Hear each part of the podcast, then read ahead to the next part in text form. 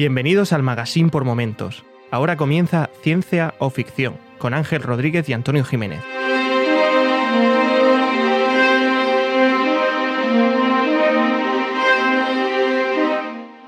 Bienvenidos a Ciencia o Ficción, un podcast sobre la ciencia y la tecnología que encontramos en libros, series, películas y básicamente cualquier plataforma. Yo soy Ángel Rodríguez y hoy está conmigo de nuevo Antonio Jiménez. ¿Qué tal, Antonio? Hola Ángel, ¿qué tal? Muy bien, aquí estamos, eh, disfrutando del- de la situación de sanitaria actual. Sí, hemos decidido eh, no grabar juntos para evitar el contacto, como nos recomiendan, pero eh, que- tenemos que decir que eh, Zencaster, que es el servicio que usamos cuando no estamos juntos, nos vuelve a, a poner las cosas difíciles, así que estamos Sí. grabando de otra manera, espero que todo salga bien y que nos podáis estar escuchando. Una amalgama de programas y servicios que no podéis ni imaginar lo que estamos haciendo. Este esfuerzo es por vosotros, o sea, tenéis que reconocérnoslo.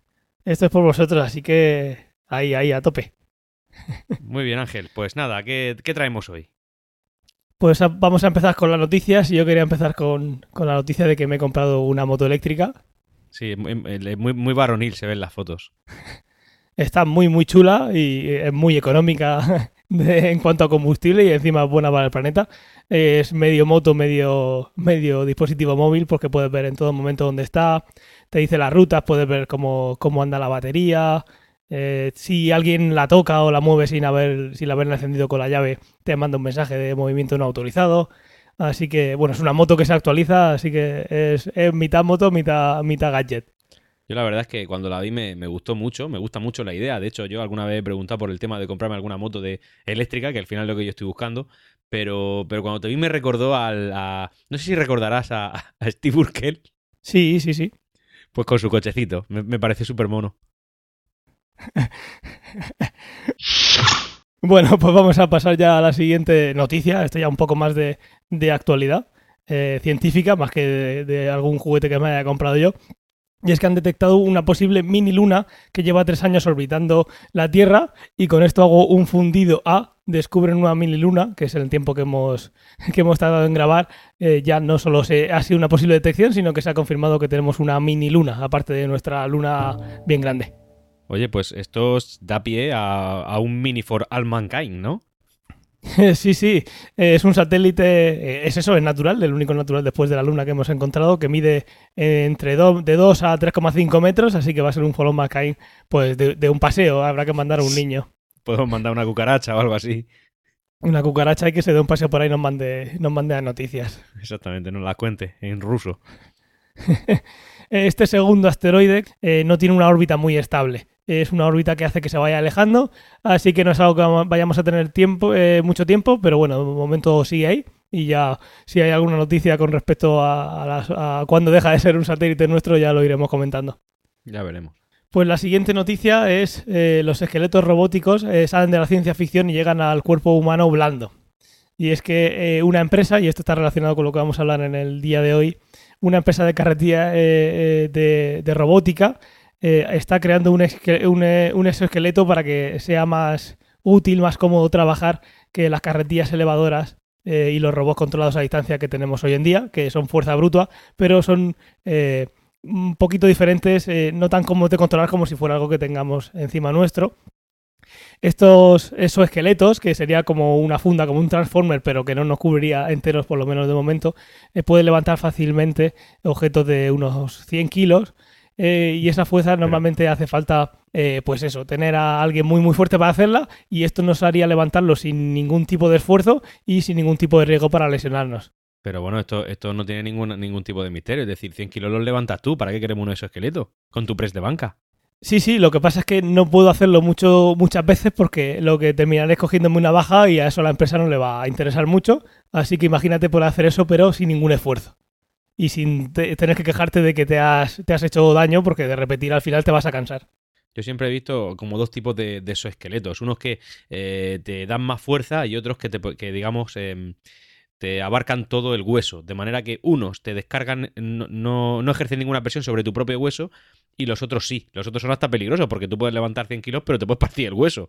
Que no te va a costar levantarlo, lo que te va a costar después es que te empalme el hueso. Sí, sí, pues eh, estos son del estilo de yo estoy subido en una especie de, de Transformer y, o como en Pacific Rim, pero en miniatura, Más que eso esqueleto, una armadura. y todo el peso lo está cogiendo la estructura.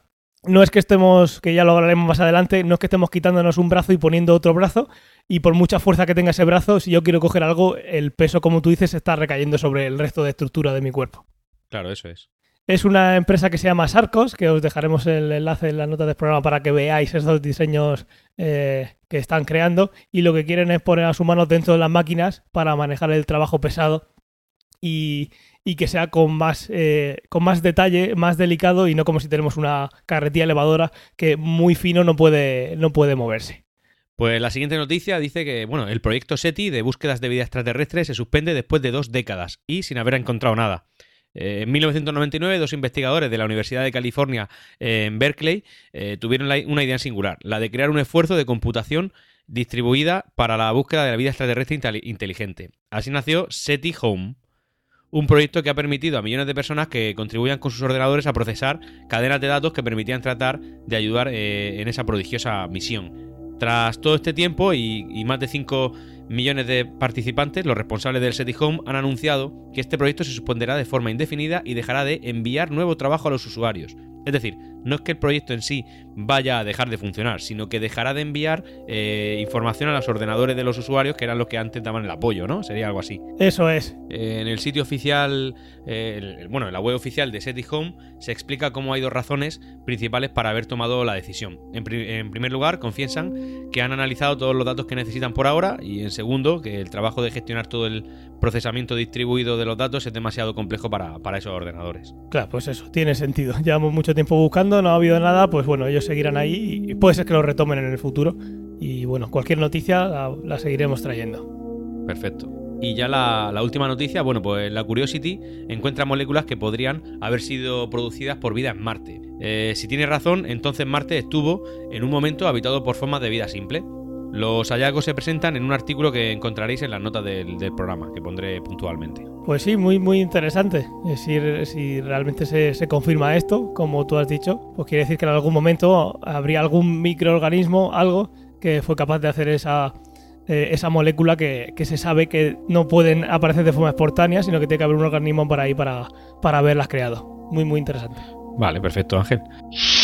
Oye, ¿qué, qué es lo que has visto o leído recientemente? Pues ha sido unos 15 días bastante eh, entretenidos. Para empezar he terminado Truth Be Told, que es una serie que como ya comenté aquí no es de ciencia ficción, pero bien, que gira en torno al podcast, pero gira en torno al podcasting, ese va a ser mi ancla para quedarme aquí. Como gira en torno al podcasting, pues es eso, una historia que ya os conté de que iba y he terminado de verla y está, eh, está, está chula. No hace mucho hincapié en el, en el podcasting en- de cacharreo, pero bueno, que como la comenté en su día, pues he conseguido terminar de verla. Por siguiendo con tu dinámica y antes de que digan la siguiente, porque en esta última coincidimos, voy a hablar de otra serie que tampoco habla de ciencia ficción, que es... Se llama literalmente así. Y bueno, para anclarla a este programa diré que trata de la vida en general. O sea que también la puedo anclar al programa. La vida en general, este programa es vida, pues ya está, ¿no? Ya está, mismo argumento. Pues ya está, como, como luego lo voy a editar yo, pues ya veremos eh, la mano defensor. No, no, no, edit- no edites, que tú cortas muy rápido, no edites. Yo muevo rápido, me lleva un rato, pero, pero sí, la de verdad es que disfruto. Muy bien, pues no, esto no lo cortes. Y luego en la siguiente hemos coincidido, así que podemos comentarla juntos si quieres. Pues sí, eh, hemos empezado y hemos terminado de ver Altered Carbon, que es una serie... La segunda temporada. Sí, que es una serie, una segunda temporada que no es tan atrevida, no, digamos que no intenta arriesgar tanto como la primera temporada. No es novedad. Eso es, es justamente lo que tú has dicho. No es novedad y no es novedad no solo porque no es la primera temporada, sino porque no han creado una nueva dinámica, sino que han seguido con la anterior y entonces esa novedad se pierde, pero tampoco han arriesgado en esa parte. Aunque a, a mí me ha entretenido bastante eso de esta serie que te la Sí, en, bien. en dos tardes. Me ha gustado mucho, pues eso, eh, mu- mucha estética Blade Runner. Eh, se habla de fundas mejoradas, que también hay un montón de, de cositas que pueden estar relacionadas con lo que vamos a ver en el tema principal. La aparición de, de hologramas, hay una escena súper chula, dura muy poco tiempo porque es todo eh, CGI y tiene que costar carísima, pero es una escena de nanobots a lo bestia, que está muy chula. Y inteligencia artificial. Eh, inteligencia artificial, pues se habla mucho de la, esa psicología de la inteligencia artificial, que en un capítulo, en ese capítulo de inteligencia artificial, comentamos que podría llegar a, pasar. Tenemos una inteligencia artificial que igual requiere de un psicólogo o de un tratamiento diferente al simplemente cambiar una línea de código. Y esto también está eh, muy interesante.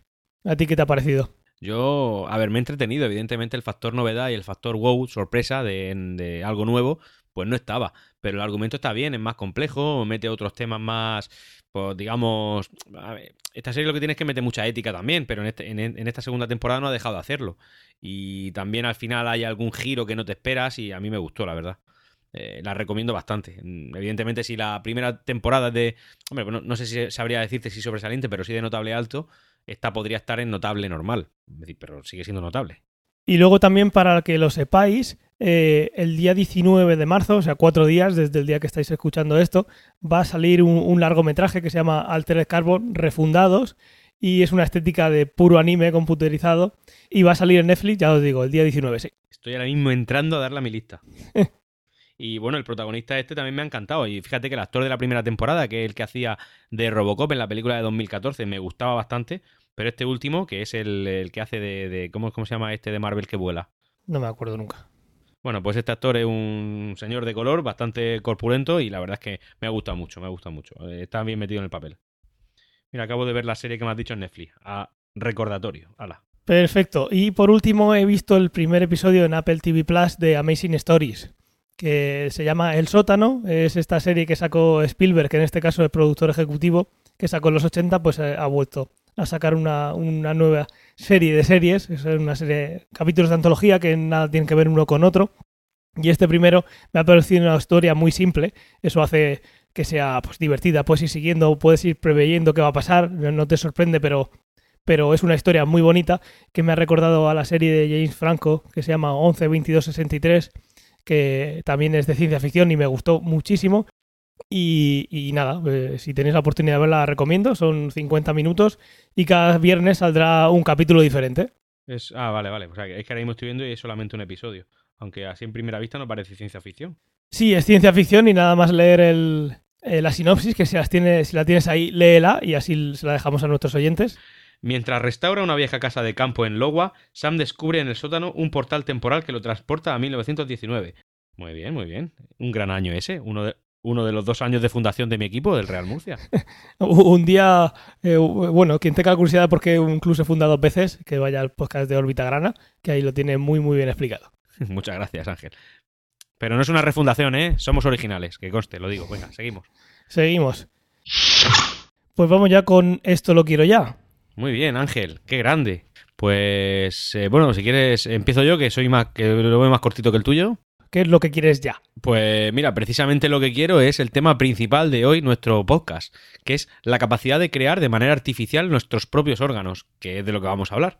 Y además, si pudiera ser, mejorarlo respecto a, lo, a, lo, a su, digamos, em, estado natural. Una especie de alter carbón, pero selectivo. Pues sí, la verdad es que está muy chulo y hay algo que podría eh, eh, hacer exactamente lo que tú quieres y lo que vamos a hablar, que es la impresora 3D de Star Trek, que es mi esto lo quiero ya, que habréis visto muchas veces que es un aparatito tipo microondas que te acercas a él y dice quiero eh, un café y te pone el café ya con su taza, con su plato, te lo crea todo de la nada. básicamente te convierte energía en materia, algo que hemos dicho aquí muchas veces, pues mira, yo quiero esto esto lo quiero ya sería eso, que además seguro que te puede decir, eh, sácame un riñón y te lo saca. Prepárame por favor un, riñón que, un hígado que destile mejor el alcohol. por ejemplo. Muy bien. Pues pasamos ya a esto no lo quiero nunca. Eh, ¿Quieres empezar tú también? Sí, mira, esto no lo quiero nunca es una cosa que aparece en muchas películas de ciencia ficción, pero de la de verdad, no de la que dice Ángel. Incluido también sale en, en Altered Carbon en alguna ocasión y no es ningún tipo de spoiler porque es una cosa que sale en 300 películas, es decir, que no, está inventado. Es eh, la típica pantalla donde tú puedes controlar algún tipo de ordenador o computador o lo que sea, pero no hay un soporte físico y tú estás tecleándole al aire. No hay un. Digamos que una vez que tú tecleas, no hay un feedback de ya he llegado al tope y he pulsado correctamente, sino que simplemente no sabes dónde has dado o si le has dado correctamente. Ese tipo de pantalla holograma que tiene. que sería como táctil, no sé si me estoy explicando bien. Sí. Vale, pues porque tú al final, si pulsas una pantalla, cuando llegas al tope o cuando notas que has tocado la pantalla, tienes un feedback tú mismo que tu cerebro dice he pulsado. Pero claro, si está en el aire, ¿cómo sabes si la has pulsado correctamente? Sí, está claro que, que hace falta esa respuesta áptica que, te, que ya notamos hoy en día con las tablets y demás que, falta.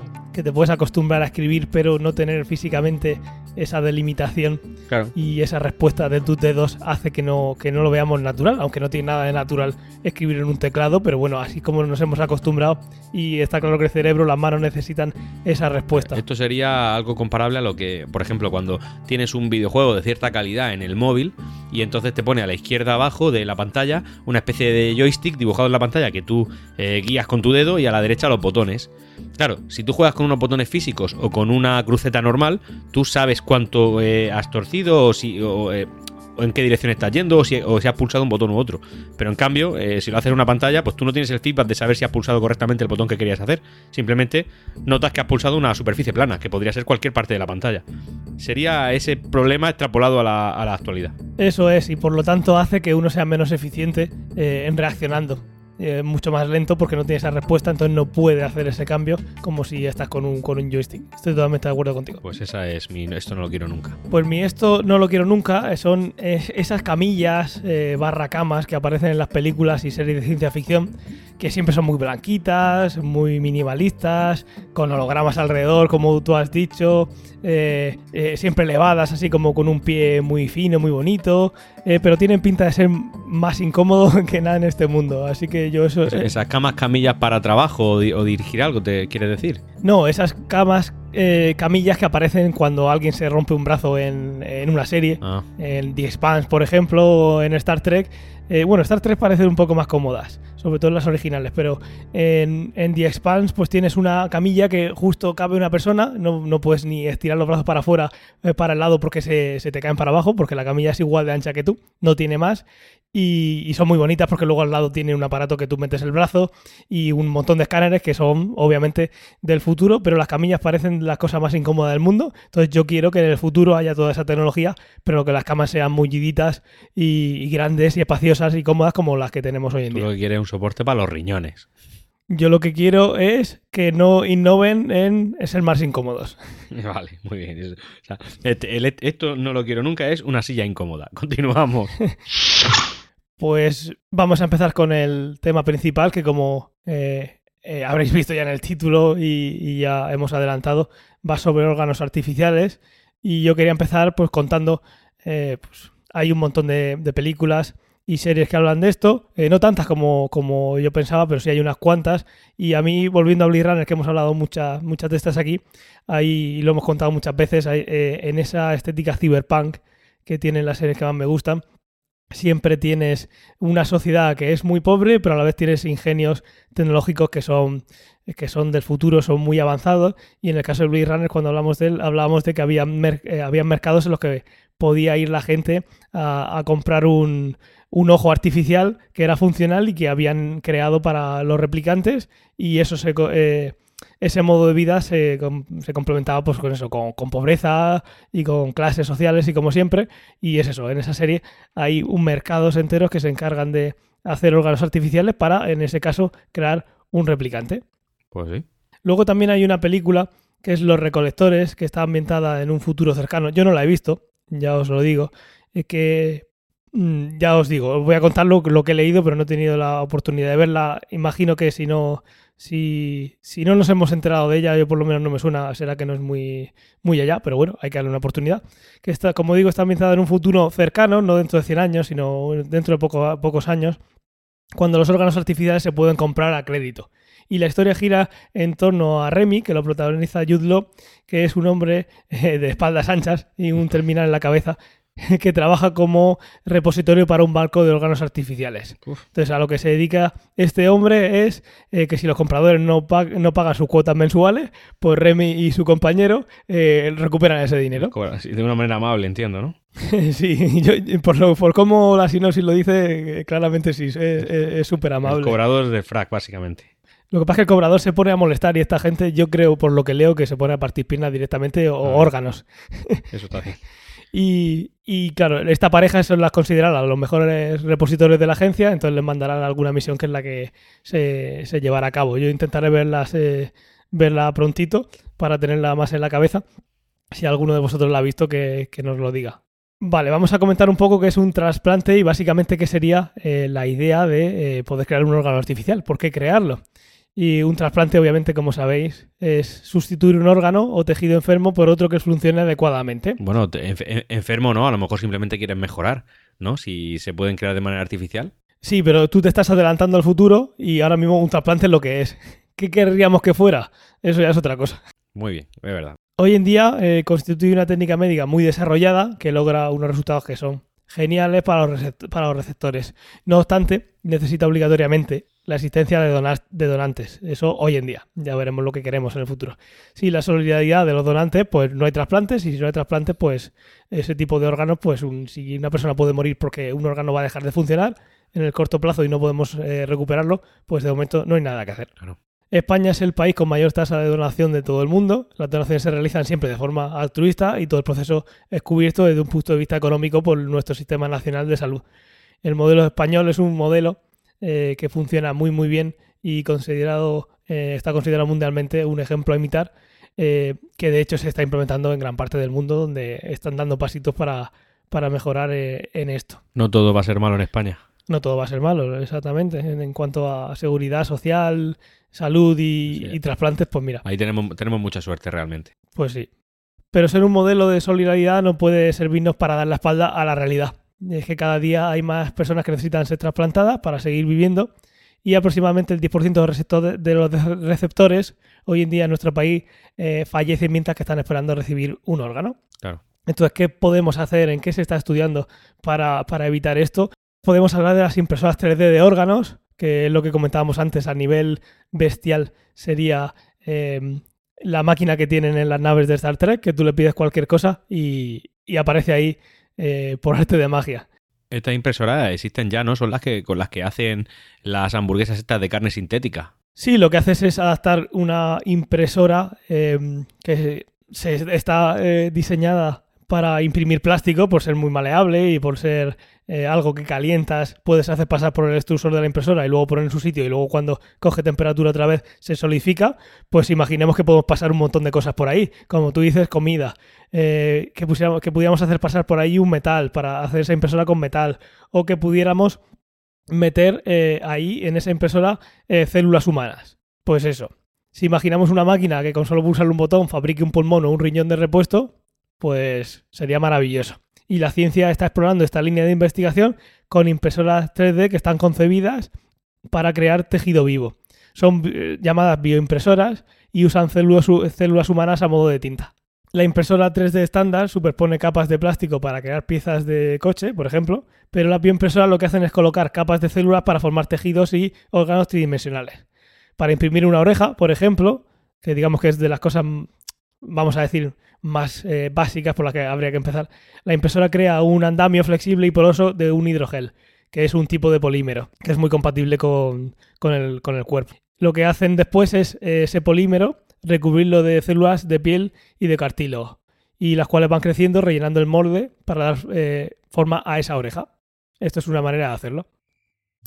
Con el tiempo, el hidrogel lo, bueno es que se biodegrada y en unos seis meses eh, la oreja se compone íntegramente de células humanas. ¿Qué te parece? Pues me parece espectacular, espectacular. De hecho, parece magia. Pues sí, y eso está aquí, obviamente queda mucho por hacer, pero en esta, en esta parte de aquí esto ya es algo que se puede hacer. Como dice Anthony Atala, que es el director del Instituto de Medicina Regenerativa de la Universidad de Wake Forest, usamos las propias células del paciente y como se usan esas células del paciente, está claro que no va a haber ningún rechazo. Usamos sus propias células, las imprimimos en un material que con el tiempo se biodegrada y desaparece, que nos ha funcionado de andamio, y lo que nos queda es eh, exactamente una oreja con más o menos precisión en la impresión hoy en día, eso irá mejorando, que está compuesta por las células de, la persona. Madre mía. Bueno, también es verdad que es que es difícil encontrar un donante de oreja. Claro, y eso es para empezar porque al final es un cartílago, no, no, no es un, órgano, tan complejo, pero además pasa lo que tú dices. Ahí lo que has encontrado es eh, conseguir eh, órganos que, o órganos o partes del cuerpo que en condiciones normales nunca va a haber un donante para eso. Nadie te dona una oreja, ni siquiera se la coge a una persona que desgraciadamente ha fallecido y que la dona a la ciencia o la dona para trasplante. Sí, tendría que ser buscar en los bancos a ver qué ha quedado por ahí. Parece así como algo de no te voy a dar una oreja, tú tienes un cuerpo, nos queda algún cuerpo con orejas. Sería algo así dicho mal y pronto. Sí, no, Pero sí que además lo que tú dices no es un objeto que sea muy Claro, como, como Va- no es no es vital, un objeto vital, que es lo que Claro. estábamos hablando, y por lo tanto no se va a donar exactamente eso, pero sí que es algo que impacta mucho en la vida de una persona, eh, que le falte una oreja, ya no solo por estética y por el día a día y por sentirse bien con uno mismo, sino que además algo tan tonto como llevar una gafa, como no tenga las dos orejas, eh, tienes un problema, algo tan Es estúpido co- como eso. Bueno, te ponen una diadema con una cuerdecita que sujete las patillas. O las gafas que tenía Morfeo, sí, la nariz sí la tiene, sí, o si no se imprime por, por 3D. Si ya no tiene oreja y nariz, pues escucha, intenta no ser miope porque tienes un problema. Eh, Va a llegar un momento en que vamos a tener que llamar al doctor Cavadas en lugar de en, lu- en lugar de imprimir cosas. Un globito que te sujete la gafa. Según Atala, antes de programar una máquina para que fabrique un tejido humano, los científicos deben saber cómo hacerlo ellos mismos. Eso parece eh, de perogrullo, pero es así. Tú no puedes decirle a una impresora 3D que te imprima en plástico una pieza de Lego si tú no sabes lo que es una pieza de Lego y la has diseñado. Lo mismo pasa con, con, los, con, los, te- con los órganos. En su laboratorio se han cultivado vejiga, vasos sanguíneos y muchas otras unidades anatómicas que ya se han implantado en pacientes. Y estos son, eh, son estructuras que hoy en día sí sabemos exactamente cómo funcionan. Podemos meterlas en un ordenador, modelarlas y decirle, me tienes que imprimir eso. Pero es algo muy, muy importante. Tenemos que saber cómo están compuestas eh, al detalle, porque eso es lo que vamos a tener que crear. Ahora, ¿se puede imprimir cualquier órgano? Esa sería, el objetivo sería que sí, que la respuesta fuera que sí. Ya, claro.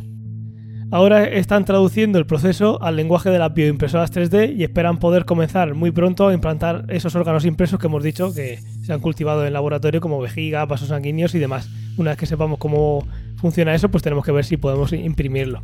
Por ahora ya se están eh, utilizando riñones e hígados en miniatura para probar fármacos, entre ellos tratamientos de quimioterapia. Voy a hacer una, una referencia aquí que puede ser que haga que se pierda muchos oyentes, pero esto de imprimir eh, mini riñones o mini hígados en este caso eh, es algo que aparece en, en un capítulo de, no me acuerdo qué temporada, de Anatomía de Grey, para quien le guste la referencia. ¿En serio? Eh, ¿Has visto, ¿Has visto Anatomía de Grey? Todos los capítulos Va, a perder oyente y vas a perder colaborador, ¿eh? voy a perder oyentes. Hay poquitas cosas que, que- que hagan en esa serie que sea, eh, pues eso, irse a la, a- a la medicina más moderna para ver qué hacer, pero sí que hubo un tiempo, no sé si que cambiaron de guionista o lo que fuera, no es ciencia ficción y por eso aparece la serie, porque ya es algo, aunque parezca, aunque parezca de otro mundo, es algo que se puede hacer, aunque en un animal como una rata sí que podemos probar y ver si realmente funciona y ya poco a poco llegaremos a los humanos. Tú puedes, puedes vestir esto de como quieras, pero no, no, no de pases, dejes así de pasada, porque no me ves la cara, ¿eh? Realmente te, te estoy juzgando. Has visto Anatomía Grey, o sea, no podemos dejar pasar esa Lo información. sé, lo sé. Lo sé. Y, mucho, y tú deberías saber, y muchos de los oyentes deberían saber, que las series, aparte de. eh, Sí, es pues maravillosa, de ¿no? ser mejores o peores, dependen mucho de con quién las veas y en qué situación las veas. Y en este Claro. caso yo las veo con mi mujer. Y pues que he de decir que no, el, no, no, no todos los capítulos, pero hay muchos capítulos que los he disfrutado, pero son por ella. Jamás los vería Claro, solo. hay una serie también muy chula que creo que también ves, colombiana, se llama La Usurpadora, y le echan después de comer todos los días. Pues no, porque la tele así no la Un vemos. culebrón entero ahí.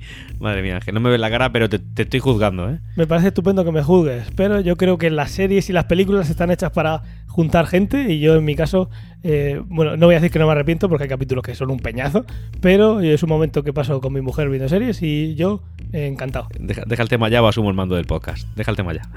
No, no, que va, que vas a asumir si no tienen ni las contraseñas para subir el feed, hombre. es verdad. Qué triste.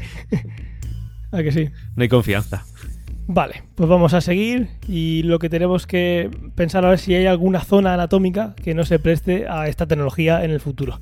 En el caso de un corazón, eh, sigue, seguimos viendo, distimando un poquito una conversación con, con Atala, con ese investigador que hemos dicho antes.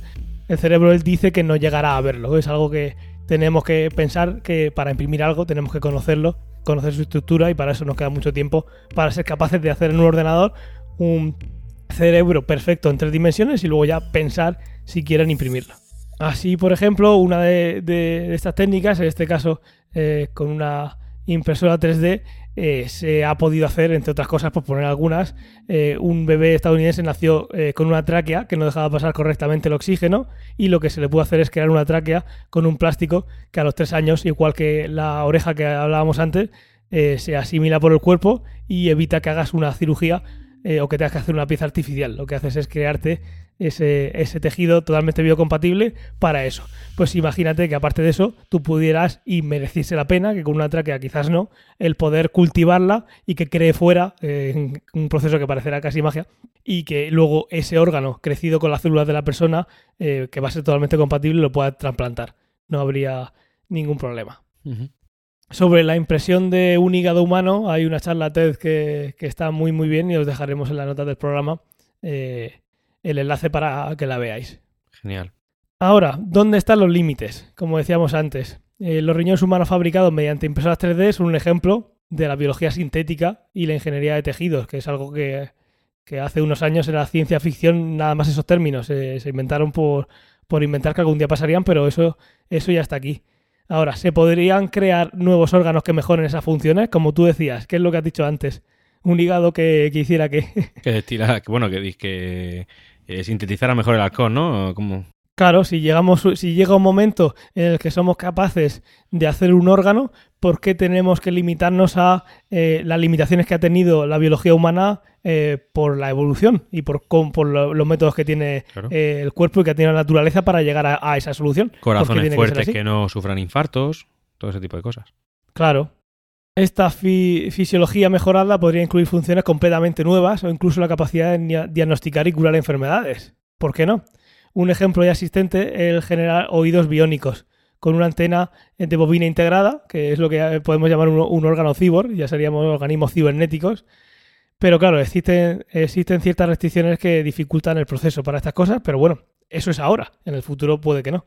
Para los científicos esto no significa que haya que limitar el diseño de estructuras celulares complejas, sino que es necesario establecer cuáles son los límites asociados a la eh, organización de estructuras biológicas. Hay que ver en qué momento nosotros podemos hacer algo que mejore eh, ese, ese oído, pero puede ser que el cerebro, por mucho que tú mejores ese oído, no vaya a ser capaz de trabajar con ello. Entonces ahí hay que encontrar unos límites que, bueno, eso van a hacer que haya cosas que puedas hacer y el límite lo tengas en otra, en otra parte del sistema que va a estar trabajando eh, conjuntamente todo esto se puede resolver si al final eh, sacamos el cerebro y lo metemos en un cuerpo totalmente diferente y mecánico que ya no tenga ningún problema entre esas cosas, pero bueno, eso también hay, hay que estudiarlo. no por mejorar mucho un oído vamos a hacer que se oiga más si ese cerebro no puede trabajar de, la manera que necesita esa nueva actualización de hardware, por decirlo de alguna manera.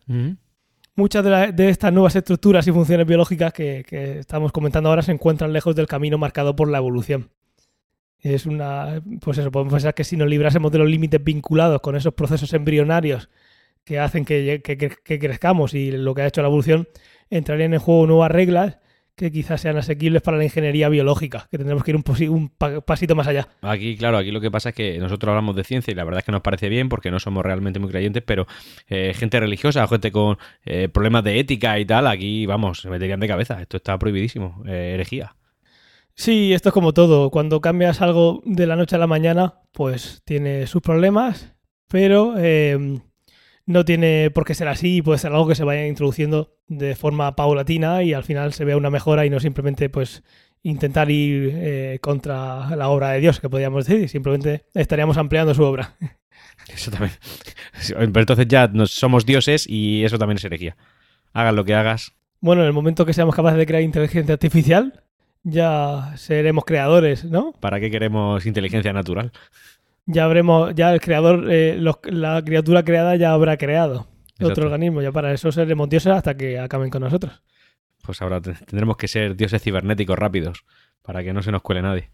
Entonces ya centrándonos en, órganos que vayan más allá, ya soñando, podríamos pensar pues eso, como lo que hemos oído, eh, como lo que hemos hablado antes, un oído que sea capaz de escuchar mucho más, mucho mejor, que se pueda regular, que no que no se rompa si estamos en, eh, si, eh, en un ambiente muy ruidoso durante mucho tiempo. Un ejemplo también que es muy fácil de comprender es pensando en el ojo.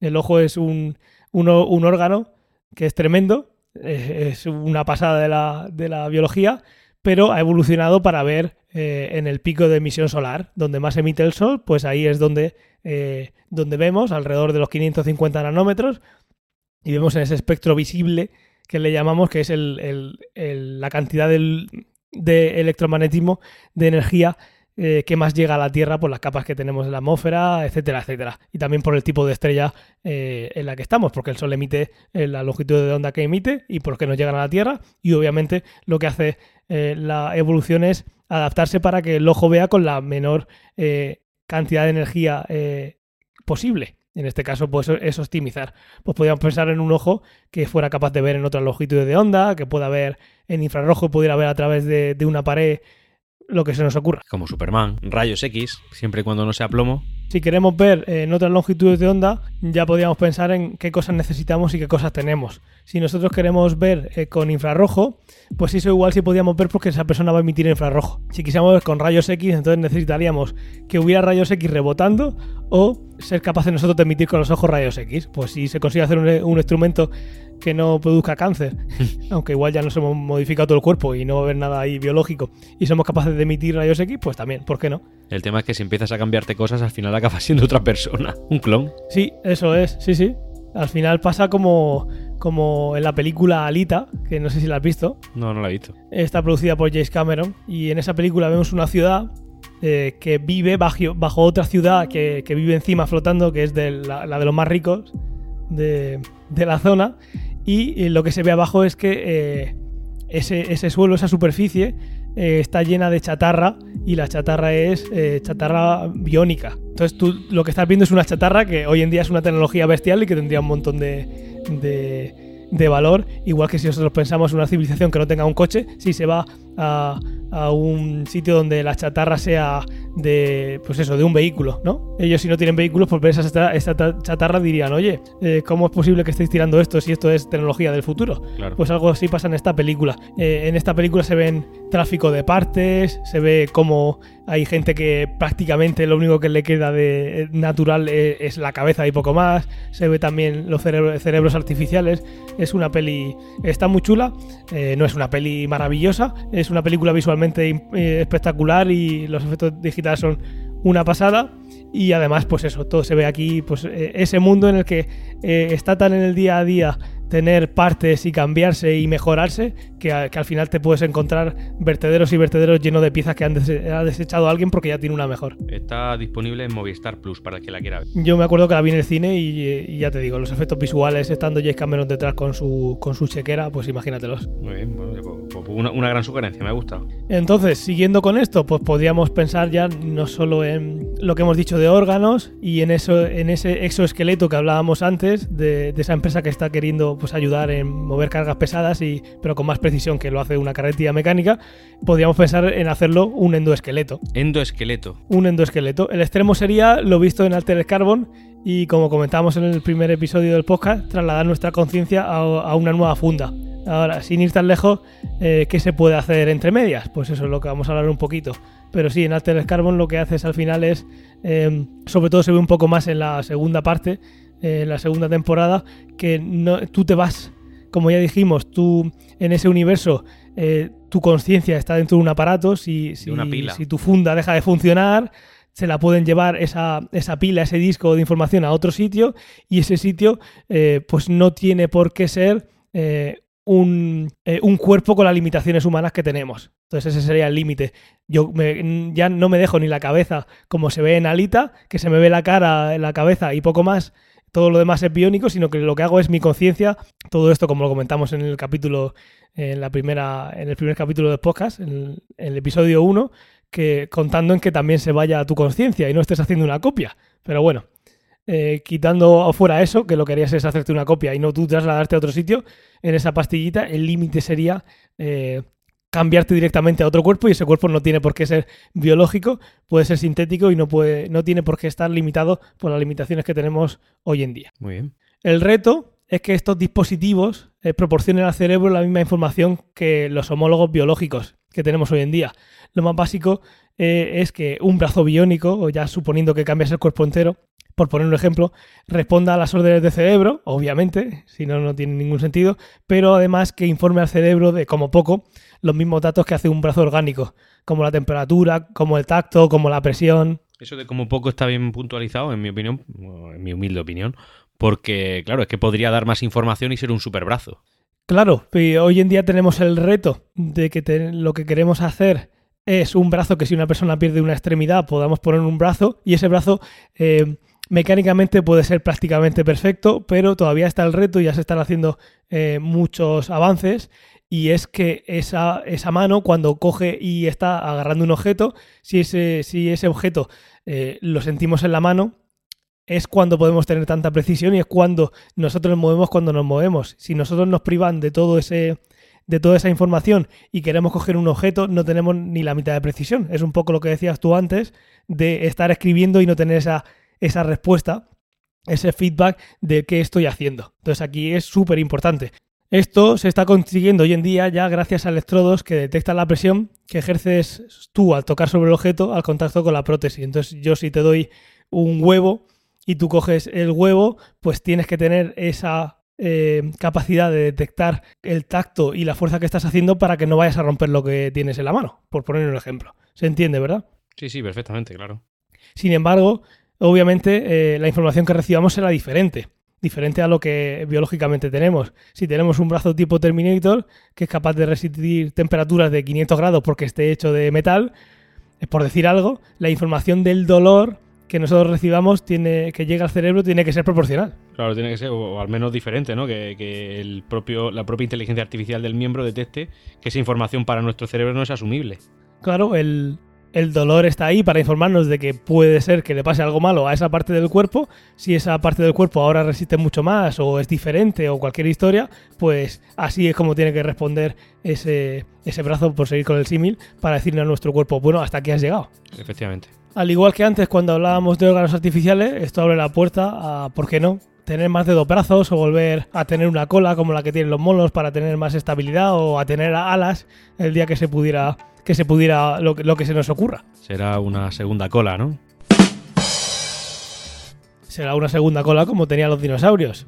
Os dejaré un, enlace en las notas del episodio a, a un vídeo que se ve muy chulo además, ¿no? Tiene mucho tiempo que salió esta noticia de cómo eh, una empresa estaba, pues eso, volviendo a crear extremidades que, por ejemplo, si tú te quieres agachar eh, a coger algo, pues el cuerpo tiene que doblar las rodillas, tienes que hacer una serie de movimientos para no caerte. Sin embargo, viendo cómo se mueven muchos animales en el, pues eso, en el reino animal, que muchos de ellos conservan la cola, y hacen que sean más estables, pues como eso podría ayudar a hacer ciertas tareas, como por ejemplo coger peso o moverte para un lado para otro, que eh, hoy en día perderías el equilibrio porque el centro de masas eh, se iría para adelante o para un lado y te caerías de, boca, pues con eso podrías hacer que, no te cayeses y fueras mucho más ágil. Eh, para quien lo quisiera o para quien lo necesitara, no tiene por qué ser una mejora permanente. Todo el rato es posible que hayamos estado inconscientemente hablando o pensando de mejoras permanentes, pero podemos tener una extremidad, en este caso una cola que sea funcional, que podamos ponernos y quitar, ¿por qué no? Podríamos tener a lo mejor un brazo que tiene un rendimiento normal, pero en caso de peligro inminente para nuestra propia vida, saque de repente algún rendimiento, rendimiento extra. Sí, ahí igual sería diferente porque tienes ya uno y pues eso tendrías que tener en lugar de dos, tres, pero sí en el caso más simple que se me ocurre ahora, que es tener eh, esa cola que te va más, eh, más em, estabilidad, como no tienes una, como no tienes en esa parte ya algo anatómico, podría ser como una extensión del cuerpo, que básicamente es como vais a ver en el vídeo que está, pero bueno, que estuviera conectado a tu, a tu cuerpo tipo conector de Matrix, por decir algo, y que no solo sea un, algo que te has puesto con un cinturón, sino que además te llega toda esa información como si fuera un órgano más tuyo. En este caso, una extremidad con todo su. con todo lo que. como que, que fuera plug and play y que el cerebro detectase que tú tienes esa extremidad que has tenido alguna vez y, y luego has dejado de tener. Eso igual tiene consecuencias como ese dolor fantasma cuando alguien pierde en, un, en una situación, pierde un brazo o una pierna que luego le sigue doliendo. Igual esto para el cerebro es una imposible de hacer porque no podía estar quitando y poniendo un, miembro que el cerebro se, se, acostumbra a vivir con él y de repente lo, quitas, lo desconectas eh, sin darle a extraer dispositivo y que el cerebro diga, uy, me acaban de arrancar un brazo. que te salga el iconito de Windows diciendo, ¿ya puede usted desconectar la cola? Sí, sí. puede desconectar con seguridad. Pues podría ser, igual en ese caso necesitaríamos un, un módulo extra eh, con los drivers en el cerebro, una parte del cerebro, pero bueno, que pensemos que en el futuro no todo tiene por qué ser impresoras 3D, sino que puede ser crear eh, esos órganos eh, en, un laboratorio, si los imprimimos o los creamos, igual somos capaces incluso y sería lo suyo de hacer que sean mejores que lo que la naturaleza ha llegado a tener, pues para que tengan para que no tengan enfermedades, para que no se deterioren, para que tengan un funcionamiento mejor o procesen alimentos mejor o directamente que pudiéramos, en el caso de ser un poco más eh, en la parte más mecánica, de ser capaces de mejorar nuestro cuerpo eh, de forma mecánica, pues eh, para hacer tareas más pesadas o simplemente para tener menos dolores en el futuro cuando somos mayores o lo que se nos ocurra. Yo creo que con eso creo que es lo que tiene que quedar, que al final hemos terminado con, pues eso, añadiendo extremidades que no nos ha dado la naturaleza para tener funciones, que el límite aquí yo creo que solo está en la imaginación y que el tiempo pase y que vayamos aprendiendo, sobre todo yo creo que es muy importante del cerebro y de cómo funciona para hacer todo esto último que hemos dicho y luego por otra parte eh, tecnologías que permiten conocer mejor todos los órganos del cuerpo para poder replicarlos. Esto en un hipotético futuro en el que todo este tipo de tecnología y prácticas y técnicas eh, mejorara, es decir, que fuera algo maduro, eh, pues podríamos llegar a la casi, la casi a la vida infinita, que es superhombres, es decir, sería un futuro totalmente diferente al que estamos viviendo actualmente. Esto sería la solución al cáncer, o sea, esto sería brutal. Sí, esto cambiaría el mundo tal y lo conocemos. Primero desde poquito a poco, pensando en no tener esa necesidad de que Em, hemos empezado hablando de tener la necesidad de que un buen samaritano eh, preste los órganos para quien los necesite, pues a, como hemos terminado que es sin tener esa necesidad de esos órganos porque los creamos nosotros y encima vamos mucho más allá hasta el punto de que como pasa en Altered Carbon podríamos engañar a la muerte si tenemos siempre el suficiente dinero para ir cambiando de funda ya no sería solamente por temas de salud, es que se, se le podría dar un, un, uso comercial a todo esto. Y comercial significa, en fin, lo que puedas pagar. Sí, en este caso estaríamos pensando siempre que va a ser algo eh, que uno decida, porque luego alguien podría pensar que estas modificaciones, estas cosas, este cuerpo que te modificas, por ejemplo, para pensar en hacer una tarea que se pueda llevar al extremo de que sea una persona eh, la que cuando van a hacer una nueva personita le digan exactamente para qué se va a dedicar, como pasa en Un Mundo Feliz de Adolf Huxley, un pedazo de libro, y que realmente te estén ya imponiendo qué es lo que va a ser tu futuro porque te han creado de tal manera. Esperemos que eso no llegue. En lo que nosotros hablamos aquí es de ya un humano adulto que tiene una necesidad o tiene o, simplemente tiene el dinero para mejorar, que sea el que decida por dónde, por dónde quiere llevar su cuerpo y que no sea al final crear humanos para hacer tareas. Efectivamente, coincido. Y nada, yo creo que podemos dejarlo por aquí. ¿Qué te ha pues, parecido? oye, un tema interesante que, realmente, en fin, yo creo que tiene muchas más, muchas más implicaciones, muchas más consecuencias de las que eh, en un principio pensaba y puede ser algo, en fin, complejo. Es que cambiaría la concepción de la vida en general, en todo. Podrían hacer superhombres, gente con vida que, no falleciera nunca, eh, la curación del cáncer, el, el poder, en fin, pues órganos que están dañados, cambiarlos totalmente y cambiar la vida de una persona que moribunda hoy en día, fin, etcétera. muy bien. Totalmente. Y hay que pensar también siendo positivo, eh, por la parte esta que decíamos del capitalismo últimamente, es que yo pienso que toda tecnología es buena, aunque solo esté disponible al principio para unos pocos, porque al final con el tiempo se democratiza, al final todo sale carísimo y solo pueden llegar a ello unos cuantos, pero al final con el tiempo se democratiza y como, y como yo pienso que no va a llegar nunca una tecnología a, ningún, a, nadie es no creándola. Así que que se quede ese mensaje de cualquier tecnología, por muy cara que sea, que van a llegar tres personas al principio, que podemos poner la situación de la de Alter Carbon, de solo dos personas, de solo dos personas ricas van a ser las capaces de meter su conciencia en una nueva funda y seguir por ahí. Bien, eso al principio va a ser malo y va a ser una desigualdad muy buena, eh, muy mala, perdón, pero toda esa tecnología al final termina amortizándose, lo, lo llevamos viendo cientos de años y eso al final va a hacer que, que, la, que toda la situación eh, mejore para todo el mundo y que acceda a esa tecnología antes o después. Estupendo. Y nada, pues ya para despedirnos, dan las gracias a los oyentes por escucharnos, como siempre. pero no por las eh, reseñas. No sé si habréis hecho caso a Antonio y habréis dicho eh, a por lo menos una persona, un amigo, una amiga que nos escuchen. De todas maneras, dijiste que cada capítulo lo ibas a hacer, ¿no? Así que aprovecha Yo aquí lo que os pido a todos los oyentes una cosa nueva que anteriormente nunca he llegado a pedir, pero bueno, creo que es un podcast de, divulgación científica que puede interesarle a mucha gente y seguro que si lo estás escuchando es que conoces a otras personas con los mismos o al menos similares intereses que tú. Oye, recomiéndale nuestro podcast a, a esa persona, a esa persona especial que te quiere, que te cuida por las noches, esa persona que te acaricia el cuello, etcétera, al que quieras, pero a uno. Esa persona con la que ves anatomía de persona, No, a esa persona no. A esa persona no se lo recomiende. No queremos llegar a esa persona. A esa persona. No queremos llegar. Vaya. Y luego, pues también si nos dejáis reseñas, ya sabéis, eh, ayudáis a que nos escuche más gente. Y pues eso. Muy bien. Y también comentar, también datos de contacto, como siempre, para no dar mucho la turra, ciencia o ficción .com, por si queréis dejarnos algún comentario que no vaya a caber dentro de, lo que es um, una reseña y arroba ciencia o ficción en Muy bien, Ángel. Pues un episodio muy interesante. Muchas gracias por contar conmigo en esta nueva ocasión. Como siempre, te necesito. Y, yo a ti, I need you. Tú eres esa persona especial a la que le recomiendo el podcast. I love you. Te quiero, mamá. Eso lo decía Amador, ¿verdad? Pues nada, nos vemos, eh, nos, vemos o- o nos hablamos según vaya la cosa del, del COVID-19 en 15 días. Cuídate, Cuídate tú también, Ángel. no des la mano a mucha No, gente. no, que va, que va, que va. Además, en mi trabajo todo el mundo me quiere dar la mano. Bueno, me quiere dar, por, por, por cordialidad se ha de dar. Y hoy ya me he puesto en plan borde, Sí. en plan, no, me no te toco ni con un palo de otro, ni con el palo de otro. En el mío igual ya se están poniendo medidas de, pues eso, de mantener distancia sobre todo y, y lavarse las manos, que es lo que tenemos que hacer toda la vida, pero siempre tiene que venir algo así para que no lo recuerde. Pues nada, a, cu- a- a cuidarse. Un saludo. Nos escuchamos en la próxima. Hasta pronto.